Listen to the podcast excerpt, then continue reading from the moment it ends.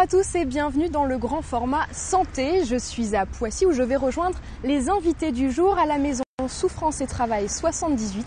Et oui, on va parler travail parce que c'est la rentrée, mais pas d'inquiétude, je vous ai préparé une émission qui va vous permettre de reprendre tout en douceur avec au programme dans l'interview rencontre avec François François, psychologue du travail, fondatrice de la maison Souffrance et Travail 78, et Jean Didier, médium magnétiseur, auteur du livre J'ai décidé de changer de vie. Avec eux, nous parlerons du stress au travail, l'occasion de redécouvrir le portrait de Vincent, un salarié au bord du burn-out. Et dans la consultation, la diététicienne nutritionniste Émilie Demoli donnera ses conseils pour garder la bonne mine des vacances, mais tout de suite retrouver les infos santé du moment dans l'actualité.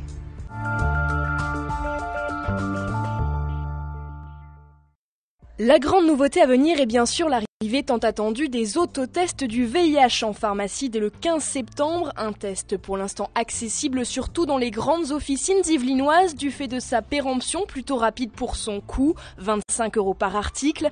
Pour autant, ce dispositif semble répondre à un réel problème de santé publique aujourd'hui avec encore 130 000 séropositifs en France, dont environ 30 000 qui l'ignorent.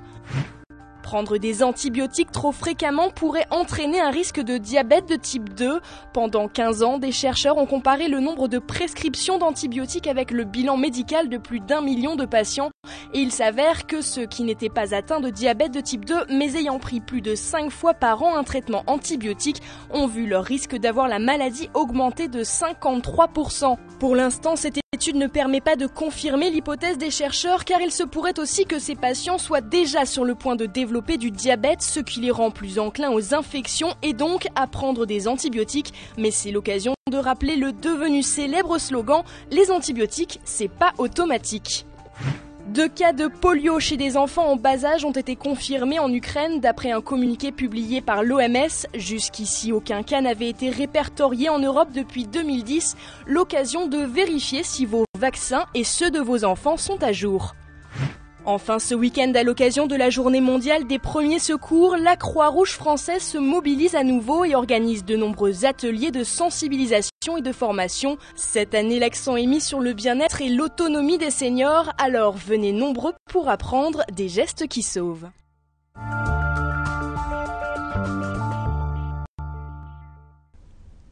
Et après ces quelques brèves santé, nous allons développer un sujet qui malheureusement concerne de plus en plus de monde, le burn-out. Selon le cabinet Technologia, 3 millions de salariés en France en seraient proches. Et on en parle avec Françoise. François, bonjour. Bonjour. Psychologue du travail spécialisé, fondatrice de la maison Souffrance et Travail 78 et vous, Jean Didier, vous êtes médium, magnétiseur, auteur du livre J'ai décidé de changer de vie. Bonjour également. Bonjour également. Alors, je vais m'adresser d'abord à vous, Françoise, François, pour savoir psychologiquement ce qu'il se cache euh, vraiment derrière l'expression burn-out d'un point de vue vraiment, là, pour le coup, euh, médical, psychologique. Hmm. Euh, le burn-out, dans sa définition, c'est un épuisement à la fois physique, enfin plus qu'épuisement, je dirais, c'est un effondrement à la fois physique et psychique euh, du sujet. C'est-à-dire qu'un matin, vous êtes dans l'incapacité totale de pouvoir euh, monter dans votre voiture et aller au travail. Alors qu'est-ce qui va le différencier d'une dépression ça se classique? Ça se révèle par le biais d'une dépression. Hein, puisqu'il y a une perte de l'élan vital, euh, il y a des troubles cognitifs, troubles digestifs, il y a des idées morbides, enfin voilà, hein, il n'y a, plus d'envie de rien. Et quand on dit plus envie de rien, c'est euh, enfin, déjà euh, le summum de l'atteinte de cet épuisement professionnel. Donc, les symptômes vont peut-être ressembler, mais la cause elle-même ne va pas être la même. Alors, la cause, la cause, c'est le lien, c'est le, travail, c'est le surinvestissement au travail, c'est euh, le fait d'avoir tout donné, d'avoir cette sensation d'avoir tout donné et de ne rien avoir en retour ou très peu.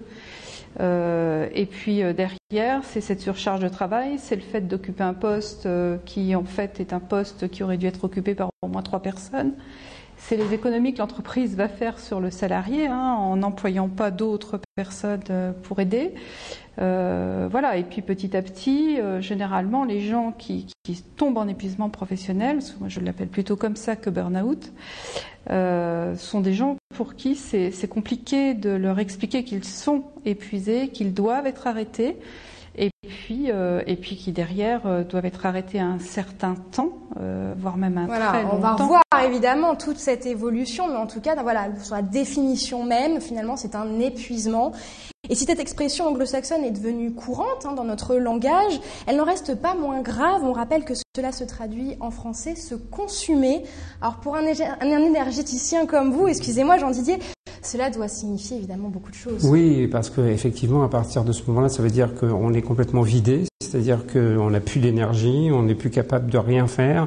Euh, c'est comme si le moteur, euh, en fin de compte, n'était plus alimenté. Donc mmh. on n'a plus de capacité à avancer, à bouger, à se mouvoir. Et en fin de compte, c'est euh, très significatif de, de, ce genre de choses, effectivement. Énergétiquement, ça veut dire quoi? Parce que on continue à vivre, notre cœur bat. Qu'est-ce Oui. qui se passe? Bah, ça veut dire qu'il y a des, des énergies qui, qui se sont consumées, effectivement, qui, qui se consument trop vite ou, ou, autrement qui vont se focaliser, qui vont se bloquer dans un organe en particulier et qui vont créer là des problèmes après euh, qui vont être plus de l'ordre du physique avec euh, des pathologies médicales qui C'est vont ce que j'allais dire, s'installer. parce que évidemment tout ça, c'est un impact sur l'organisme. Vous en parliez tout à l'heure des différents, euh, des différents Ouais. symptômes qui en découlent. Les mots s'installent doucement. Quels sont-ils? On imagine, voilà, le stress, c'est, mais, mais c'est pas que se ronger les ongles. C'est, ça va être quoi? Des maladies parfois plus graves? Alors, parfois des maladies plus graves, hein, ça peut être euh, problème ovarien, ça peut être ménopause précoce, ça peut être euh, cancer du sein, ça peut pour être les femmes. euh, pour les femmes, hein, euh, ça peut être euh, chez les hommes. euh, Oui, j'ai eu un monsieur il y a pas longtemps qui était couvert d'eczéma, euh, perte des cheveux, euh, ça peut être, euh, ça peut se révéler par euh, beaucoup de choses. Oui.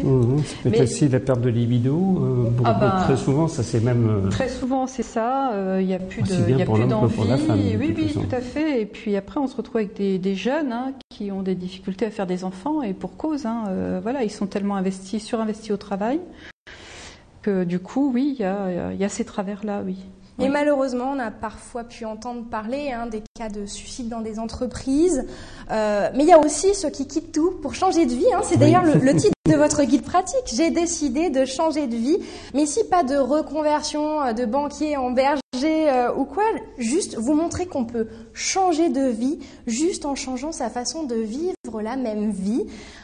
Ça veut dire quoi? Alors, effectivement, euh, c'est tout à fait possible de vouloir changer de vie, de partir à l'autre bout du monde pour euh, découvrir un autre pays. Ça peut être euh, changer de profession pour avoir envie, effectivement, de découvrir un autre univers. Mais moi, je me suis canalisé et focalisé effectivement sur quelque chose qui est plus un changement intérieur, on va dire un changement magnétique ou spirituel, où on va avoir une envie effectivement de se prendre en main, parce que ça c'est important de se prendre en main, et puis ça peut être aussi une espèce de prévention pour éviter justement le burn-out. Alors, qu'on subisse un burn-out ou qu'on décide de rebondir, il faut admettre que ce phénomène de rupture semble véritablement grandissant. On en voit de plus en plus hein, dans notre entourage, des gens qui voilà, décident de, tout d'un coup changer de vie. Euh, Est-ce que c'est lié à la crise? Est-ce que c'est aussi lié peut-être au fait qu'on détecte de mieux en mieux, on arrive à mieux cerner le problème du burn-out et du coup forcément on le dénombre de plus en plus, hein, on voit ce phénomène dans de nombreuses maladies ou alors peut-être la volonté d'une réalisation profonde de soi euh, qui devient un peu à la mode. Ces, ces choses-là, on s'en préoccupait peut-être pas avant euh, dans les générations passées. C'est une question ouverte hein, qui Oui, à a- vous deux a- je pense qu'il y a quelque chose d'important qui a changé la donne depuis quelques années, c'est le besoin de réussite sociale. Qui est, enfin, je sais pas, je pense Ah que vous pas me contredire par rapport à ça, mais le besoin de réussite sociale est très marqué aussi bien sur le plan masculin que maintenant féminin de plus en plus. La femme a besoin de s'émanciper, ça c'est certain, mais elle a besoin aussi d'être reconnue sur le plan social. Donc elle va s'investir complètement et totalement dans son travail et du coup effectivement s'épuiser peut-être d'une certaine façon à force de trop travailler et puis de mener euh, d'autres activités à côté. Quoi. Et au niveau du burn-out en lui-même, vous, en tant que psychologue, vous observez aussi un changement des mentalités? Alors, euh, moi, ce que j'observe, c'est qu'effectivement, les gens sont à la fois dans une quête euh, euh, de reconnaissance et donc, du coup, au travers du travail, c'est un des meilleurs moyens pour euh, socialement être reconnu. De l'autre côté, moi, ce que j'observe aussi, c'est que finalement se rejoue au travail une partie de sa propre histoire et que cette reconnaissance, elle est aussi en lien avec l'histoire du sujet. C'est pas seulement la quête d'être connu dans le sein même du travail, c'est aussi dans la famille. Ça, ça se déporte. Hein. Je dirais que le fait de faire un burn-out, euh, d'abord, ça ne touche pas n'importe qui, ça touche souvent des gens très courageux, des gens qui croient, des gens qui ont envie, des Comme gens ça, qui on reviendra sur les profils des personnes touchées, on en reviendra et ce sera vraiment l'occasion de le dire, euh, abattre un peu certains clichés qu'on peut entendre. Mais c'est vrai que pour revenir hein, vraiment à cette question de, voilà, de, nombre qui augmente des cas de burn-out, euh, je crois, je vais vous lancer une perche, parce qu'évidemment on a discuté en commençant avant l'émission, et vous me disiez que même au niveau des médecins, euh, la considération même du burn-out a changé. Ça commence à, ça commence à évoluer. Les médecins osent parler de syndrome anxieux-dépressif en lien avec des problématiques liées au travail. Hein. Euh, donc d'organisation ou tout simplement de mettre épuisement professionnel sur les arrêts maladie. On a de plus en plus l'audace tous de, de, de, demander des reconnaissances en imputabilité euh, euh, auprès de la sécurité sociale, donc une reconnaissance en maladie professionnelle, non pas pour pour obtenir des primes de la sécurité sociale, mais bien pour après faire valoir ses droits, puisque tomber en burn-out, quand même l'employeur est sous le coup de l'article 41-21 du Code du travail, il est dans l'obligation de maintenir en santé physique et mentale ses salariés et il a défailli quelque part quand même. Hein. Donc il y a quand même une, avancée, quand même. Il y a une conscience du public, des gouvernements, du gouvernement, quand même qu'il y a un problème. Les choses avancent dans le bon sens, doucement évidemment, mais trop doucement. Trop doucement, euh, en tout cas de mon point de vue. Euh, après, euh, ça avance, mais à force quand même de se batailler. Hein, c'est pas simple hein, euh, sur le terrain au quotidien euh, d'être confronté à cette réalité-là, c'est compliqué. Euh, les demandes de reconnaissance en maladie professionnelle pour cette question du burn-out, euh, c'est quand même un cas sur cinq qui est reconnu. Euh, ça ne veut pas dire pour autant qu'on ira jusqu'en justice, puisqu'on peut aller au TAS derrière, au tribunal de la sécurité sociale, et déposer une plainte, comme pour l'affaire de l'amiante, hein, de la même manière. Sauf qu'aujourd'hui, voilà, la maladie ne fait pas partie de la liste et donc du coup, c'est vraiment du cas par cas. Alors, est-ce que on voit quand même le rôle de l'employeur hein, malgré tout, même si on va voir, hein, il y a des sujets euh, différents, des profils différents. Euh, et, et, là, on se dit, vous le disiez tout à l'heure, c'est vrai que euh, un employeur va, va donner euh, énormément de charges de travail à, à une personne, des, par économie, hein, évidemment. Du coup, on a envie de faire un, un raccourci peut-être un peu facile en disant ah bah c'est à cause de la crise financière. Et vous dites, hein, Jean Didier, que la crise financière n'est peut-être pas l'origine, mais elle-même un symptôme d'un phénomène plus généralisé concernant le monde moderne. Oui, tout à fait. Il, y a, quand même un changement qui se fait. Oui. On a parlé hein, de, de il y a, la il y a un changement qui se fait, mais moi je trouve qu'on n'a pas encore été assez loin. Euh, il faudrait qu'on aille beaucoup plus loin et qu'on soit dans la prévention. Et on n'est pas encore du tout là-dedans. Et c'est pour ça que ce livre existe. J'ai décidé de changer de vie parce que c'est, presque une prévention, parce que c'est tout un tas d'exercices, tout un tas de choses qui nous permet de déstresser, d'éviter d'aller vers le burn-out. Vous, parlez de prévention, vous faites une, transition toute faite, je vous en remercie. Euh, aujourd'hui même se tient la journée nationale de prévention contre le suicide. C'est malheureux de faire le lien, mais on l'a vu tout à l'heure, hein, quand même, le, le, lien est bien là. On a pu entendre parler justement de l'importance de détecter les signes annonciateurs. Alors, puisque l'on parle de symptômes, hein, les, les, les, fameux symptômes de la crise ou quoi, euh, y a-t-il des, des, symptômes spécifiques au burn-out? On l'a un petit peu évoqué tout à l'heure, qui doivent alerter évidemment la personne qui en souffre, mais aussi son entourage. Oui, euh, une des premières choses, c'est le fait euh, de se rendre compte, soi, et c'est compliqué, que l'on n'a plus envie de rien, qu'on n'a plus envie de, de, de, de, faire des fêtes, euh, de rencontrer les amis. On a tendance à se recroqueviller sur sa, dans sa coquille, hein, euh, parce que parce que c'est défensif en même temps. Hein, ça fait du Mais bien quand d'être on est sur soi. fatigué, c'est vrai qu'on n'a pas la force de sortir. Faut pas non plus. Mais c'est pas juste une Voilà. fatigue. Oui, oui, c'est plus important, ça va beaucoup plus plus- loin, oui, plus c'est- profond, c'est plus profond. C'est bien plus profond et euh, ça va jusqu'à ne même plus avoir envie de vivre. Donc c'est c'est pas juste je suis fatiguée et je vais dormir et demain je vais mieux.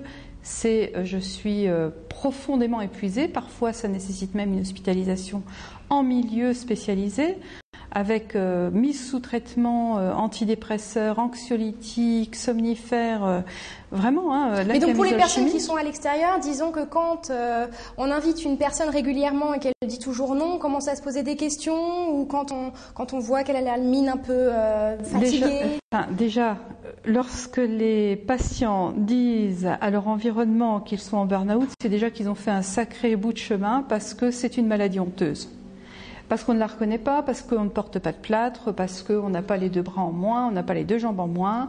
Honteuse parce que c'est euh, j'ai pas réussi euh, à supporter ma charge de travail, j'ai pas réussi à y Je suis en échec. Parce que j'ai pas réussi tout simplement. Oui, c'est l'échec. Ah. Et alors, on, on a remarqué euh, peut-être des, des professions particulièrement touchées. euh, on parlait de profil hein, tout à l'heure. euh, Est-ce qu'il y a un profil type de la personne à risque? Alors, le profil, c'est euh, c'est des gens qui sont extrêmement investi- investis dans leur travail, qui aiment ce qu'ils font, qui, euh, qui travaillent énormément, qui comptent pas les heures, qui donnent, qui donnent, qui donnent. Donc ça marche pour n'importe quelle profession finalement. Ah bah oui. Et j'ai envie de dire pour n'importe quel grade, si je puis dire, c'est-à-dire ça peut évidemment euh, le chef d'entreprise euh, complètement sous l'eau de, de toutes ces de- voilà de Bien sûr, charges, bien et puis C'est une question le petit d'investissement. employé sans, sans, sans évidemment euh, méjuger ce- ce- ce- voilà de la personne, mais Oui, c'est juste une question d'investissement personnel, la façon ça, dont on s'investit dans ce qu'on fait, euh, le but qu'on se donne. Alors on dit toujours que c'est bien de se fixer un but, d'y arriver, mais là c'est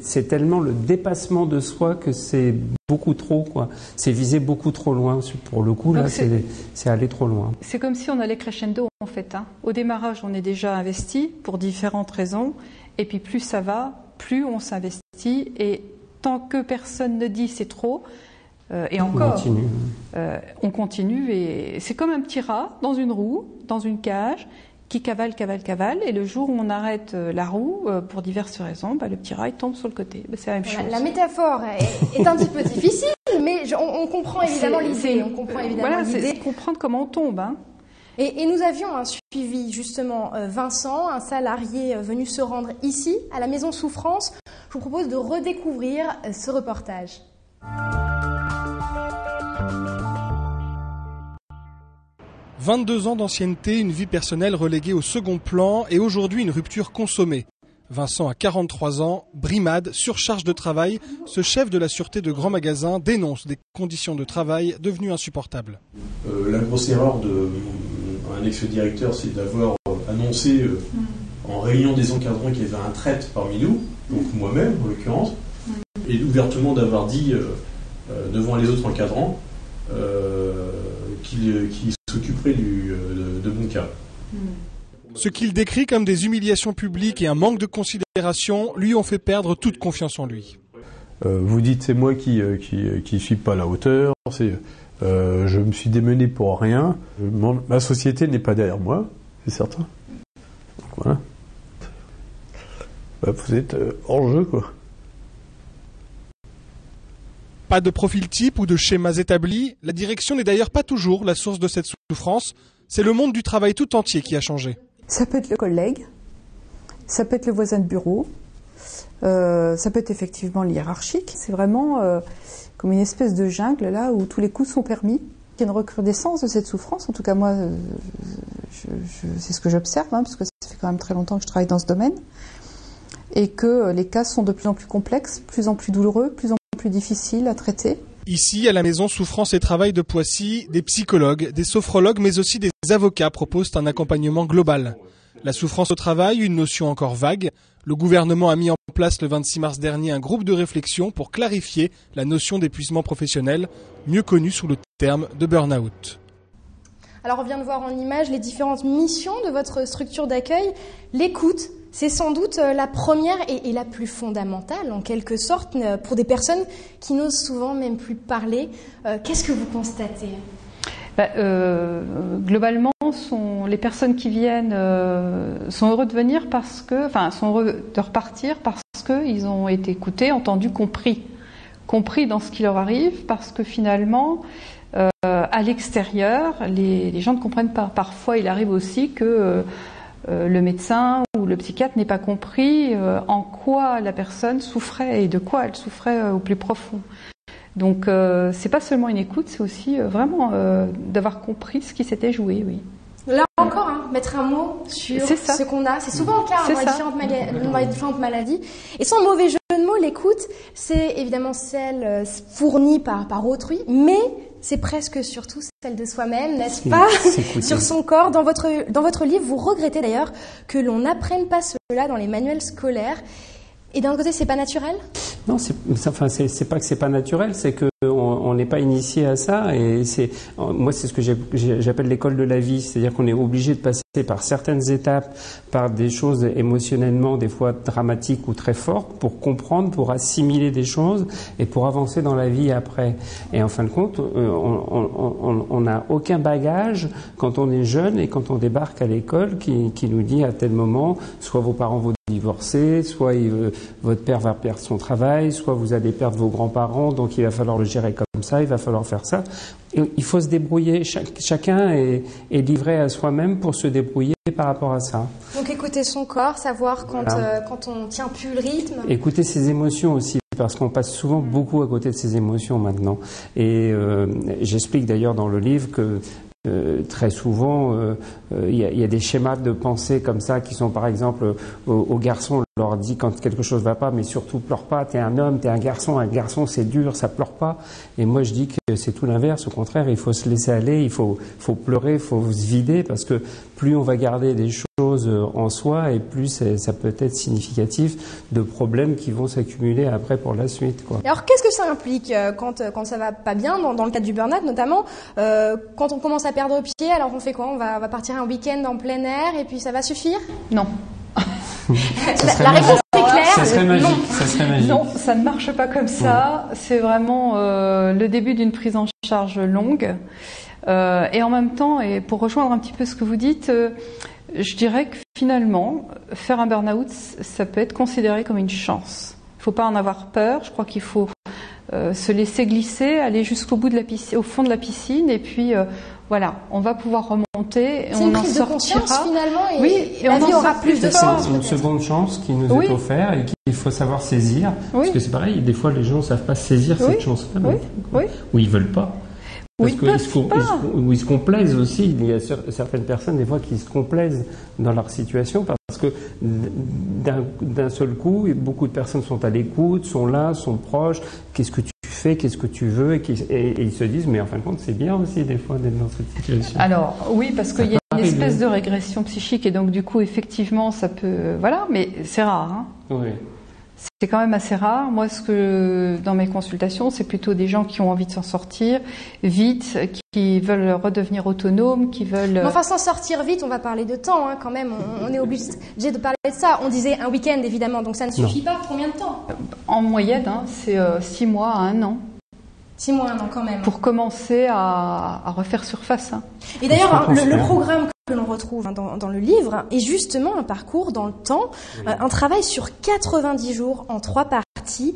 Alors vous guidez pas à pas vos lecteurs à devenir, attention, c'est la promesse de la préface, maître de leur corps, de leurs émotions, de leurs énergies et de leur vie tout entière. Sacré programme qui reste ludique hein, quand même, je vous rassure, avec des petits tests. Pourquoi ça, c'est ma petite question. Pourquoi on ne pourrait pas commencer directement à accéder aux exercices finaux, par exemple? Parce que ça a assez simple. Oui, oui, oui, mais en, fin de compte, on ne peut pas parce qu'il y a un espèce de processus et une marche à suivre qui, est progressive, comme dans toute chose. Et il faut commencer petit pour grandir. Donc, on commence avec des exercices très simples qui sont effectivement de la respiration. Euh, le stress vient très souvent, on ne le sait pas, mais le, le stress vient très souvent du fait que les personnes respirent mal ou ne pensent savoir respirer mais ne respirent pas bien. Donc c'est tout à fait basique, mais en fin de compte, c'est presque ce que nous initient les, les, professeurs et les yogis et les yogas, d'apprendre de, à respirer correctement. Voilà, de se recentrer sur sa respiration. À partir de ce moment-là, déjà, euh, quand on stresse, on dit bon, faut respirer d'une certaine manière, d'une certaine façon pour moins stresser ou pour déstresser. Donc on commence par la respiration et après on va monter dans des exercices qui sont un petit peu plus ludiques ou qui sont des exercices beaucoup de visualisation, parce qu'il y a beaucoup de choses qui sont en rapport avec la visualisation dans, dans mon livre. Et, puis, euh, il y a ce petit carnet de bord à la fin de ces 30 jours. Pour suivre l'évolution, c'est véritablement un parcours. Pour s'auto-évaluer. Et c'est très important de se dire, ben là j'ai réussi, là j'ai pas réussi, là je suis en échec. Alors pourquoi je suis en échec? Là il faut que je retravaille cet exercice. Et c'est aussi une façon de se reprendre en main. Et vous exercices vont quand même respirer, ça peut paraître assez simple. C'est accessible à tous. Et d'ailleurs, on le rappelle, hein, ce livre n'est pas uniquement destiné aux personnes qui seraient au bord du burn-out, mais juste ceux qui veulent aller mieux dans leur vie, en voilà, qui veulent changer de vie. Alors vous citez l'exemple de personnes qui justement ont suivi et observé de nombreux changements dans leur vie, donc ces méthodes ont fait leurs preuves. Pour autant, quand un burn-out est diagnostiqué, et là je vous regarde euh, en tant que psychologue, quel est le traitement classique préconisé? Est-ce que, euh, je sens que je vais lancer un pavé dans la mare, l'arrêt du travail avec antidépresseur est-il inévitable? C'est inévitable, dans la majorité des cas. Euh, et c'est vraiment de couper avec le travail. C'est-à-dire que euh, plus de téléphone portable, plus de d'informatique. Vraiment, il faut couper pour euh, pouvoir se ressourcer le plus vite possible. Souvent, moi, je demande aux salariés aussi de demander l'autorisation à la sécurité sociale pour aller se reposer à la campagne, pour aller faire autre chose parce que justement, euh, voilà, quand on reste sur, euh, j'appelle ça moi le lieu du crime. Hein, après, euh, voilà, mmh. si on reste sur le lieu du crime, non, on va pas s'en sortir aussi facilement que ça. Hein. Mais on pourra quand même y revenir après? On ne peut pas, enfin, pas au même travail? Globalement, ça devient extrêmement compliqué de revenir travailler là où on a eu aussi mal. Hein. En tout cas, on peut profiter de ce temps justement à la campagne pour faire hein, peut-être ces exercices, les exercices cités dans, votre ouvrage, Jean Didier. Mais quand ça ne va pas forcément mieux ou en complément, donc vous voir ici à la Maison Souffrance et Travail de Poissy, vous apportez aussi une aide si besoin juridique, on le précise, parce que ça peut être nécessaire pour accompagner jusqu'au bout les personnes en détresse. Euh, cela fait maintenant bientôt trois ans que vous avez ouvert déjà, le temps passe vite. Alors un peu comme dernier mot, euh, mot de la fin, quel bilan faites-vous concernant le burn-out? Euh, je dirais qu'il y a une patientèle croissante.